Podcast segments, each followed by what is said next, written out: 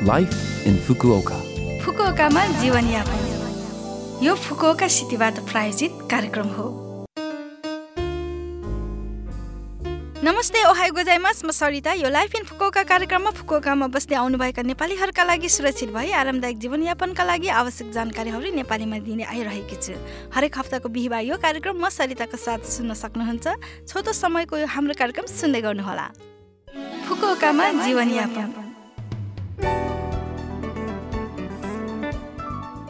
जापानमा वसन्त ऋतुबाट ग्रीष्म ऋतुमा परिवर्तन हुने समयमा पानी पर्ने र बादल लाग्ने दिनहरू धेरै हुने चुयु अर्थात् वर्षा ऋतु हुन्छ। एकातिर भारी वर्षाको कारण प्रकोप निम्त्याउन सक्छ भने अर्कोतिर यसले गर्मीमा सुक्खा मौसमको लागि तयारी गर्न मद्दत गर्छ।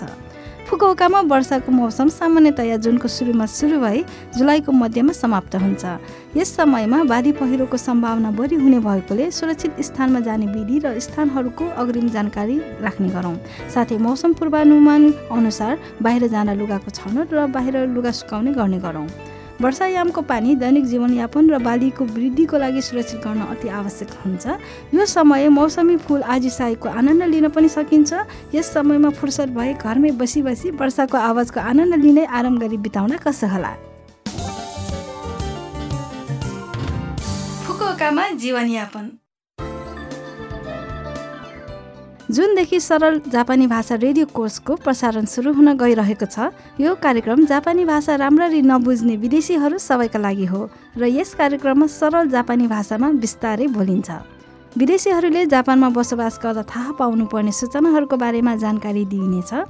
रेडियो प्रसारण प्रत्येक शुक्रबार नौ चौवन्नबाट सुरु हुन्छ। पहिलो पटकको प्रसारण जुन दुईमा छ। बुझ्न नसकेको कुरा भएमा वा सुन्न छुटेको भएमा ठिकै छ।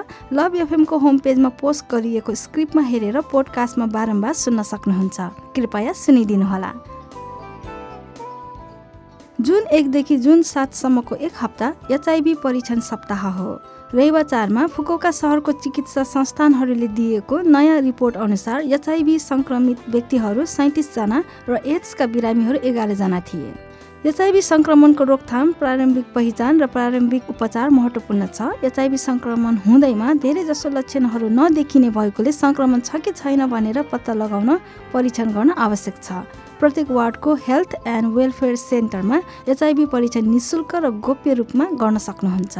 परीक्षण गर्न मिल्ने दिन तोकिएको हुनाले कृपया जानु अघि हेल्थ एन्ड वेलफेयर सेन्टर वा फुकोका सिटीको होम पेज आदिबाट अग्रिम जानकारी लिनुहोला।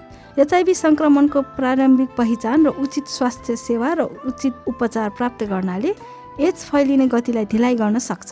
त्यसैले आफूलाई शङ्का लाग्ने बित्तिकै प्रारम्भिक परीक्षण गर्ने गरौँ। यो फुकोका सहरबाट जारी सूचना थियो।